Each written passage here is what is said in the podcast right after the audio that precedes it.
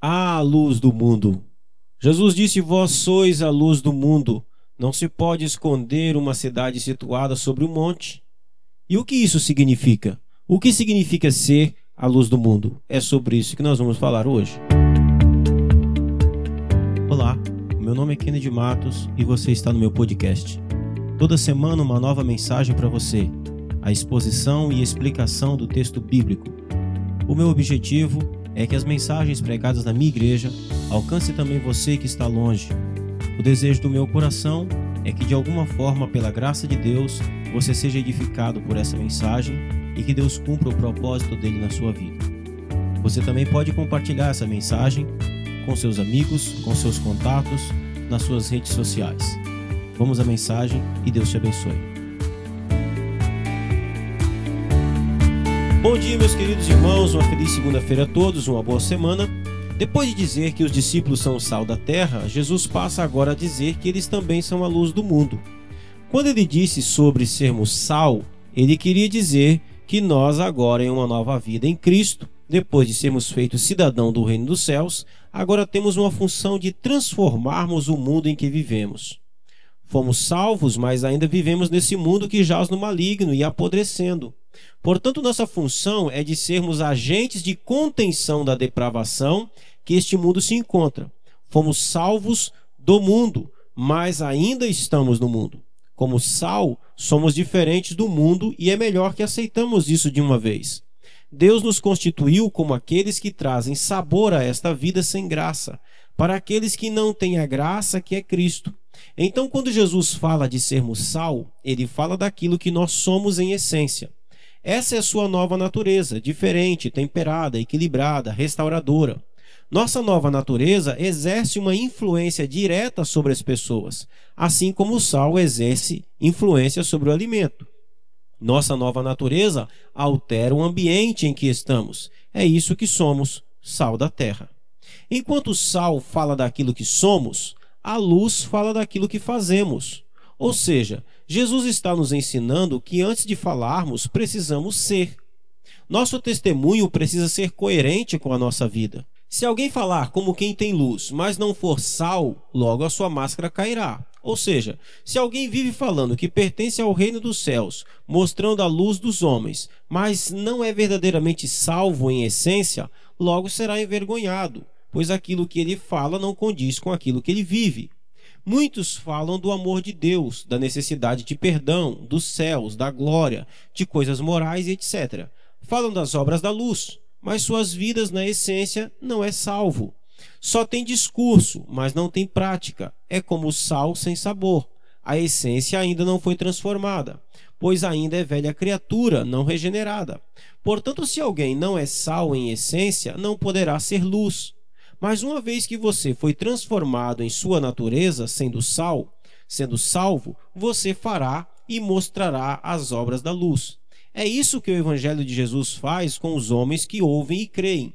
Os transformam em novas criaturas.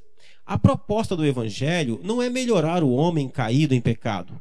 O movimento do iluminismo do século XV e XVI tentou fazer exatamente isso, melhorar o homem através do conhecimento. Conheça-te a ti mesmo. Foi baseado nesse conceito de Sócrates que a psicologia foi criada. Quanto mais você se conhecer, mais luz você terá. Essa era a ideia das ciências humanas e ainda é. O problema é que quanto mais o homem se conhece, ele não tem mais luz, e sim mais trevas e trevas. A proposta do evangelho não é consertar o homem, remendá-lo, mas transformá-lo em sua natureza, não nos seus hábitos e costumes. E apenas Deus pode transformar trevas em luz. Era exatamente isso que éramos, como diz Paulo em Efésios 5:8.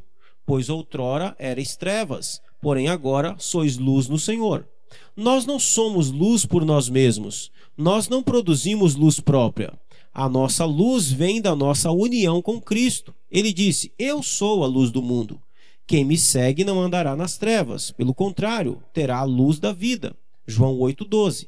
Aqui Jesus está fazendo uma outra afirmação, de que apenas o crente salvo, o cidadão do reino, é chamado de luz.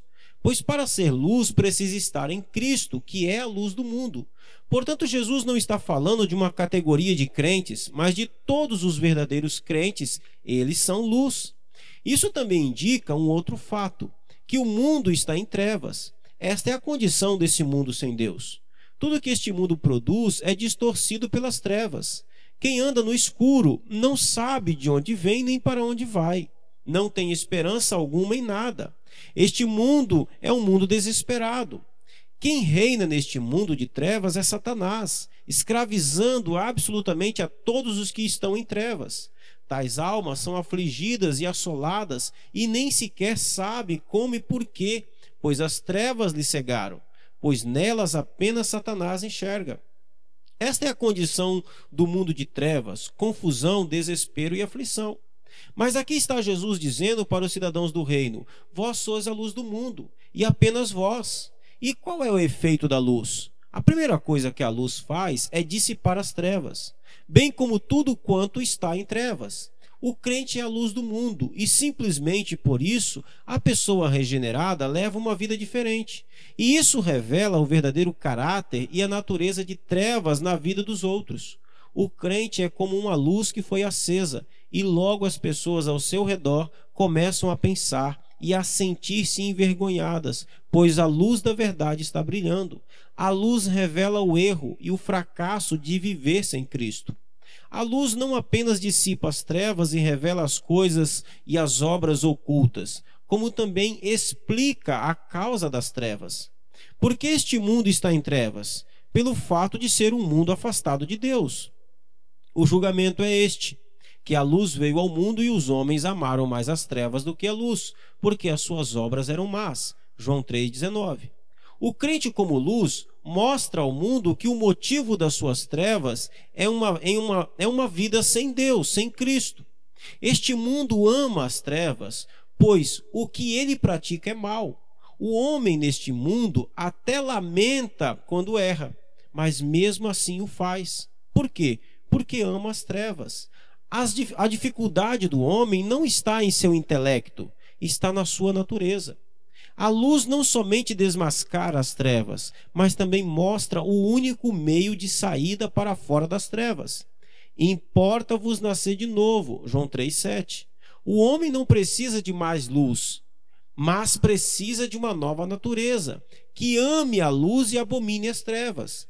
O cristão é a luz do mundo exatamente para dizer que existe um caminho para Deus. Este caminho consiste em se conhecer, em conhecer uma pessoa chamada Jesus Cristo.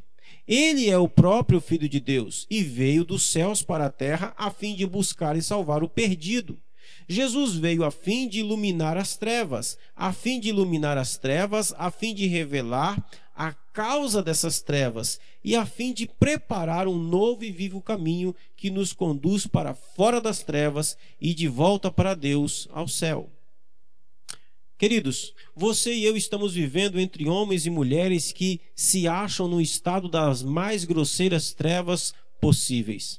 Jamais encontraram qualquer luz nesse mundo, exceto de você e de mim, bem como do evangelho a qual cremos e ensinamos.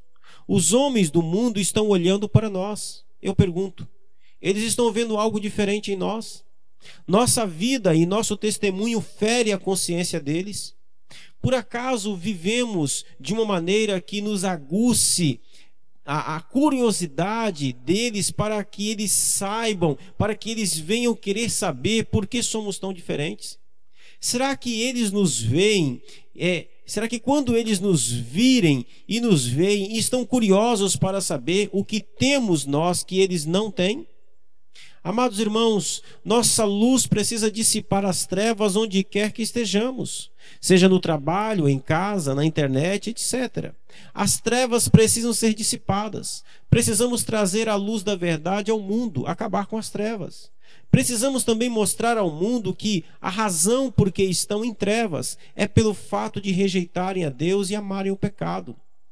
Eles pensam que Deus tem algum favor a eles. Precisamos mostrar que as trevas em que vivem provam que não há nenhum favor da parte de Deus para com eles. E em último lugar, precisamos, como luz do mundo, iluminar o caminho da cruz para que os homens vejam a cruz sangrenta e creiam no Evangelho, para que saiam das trevas e venham a Cristo, que é a luz do mundo. Fiquem na paz e até amanhã.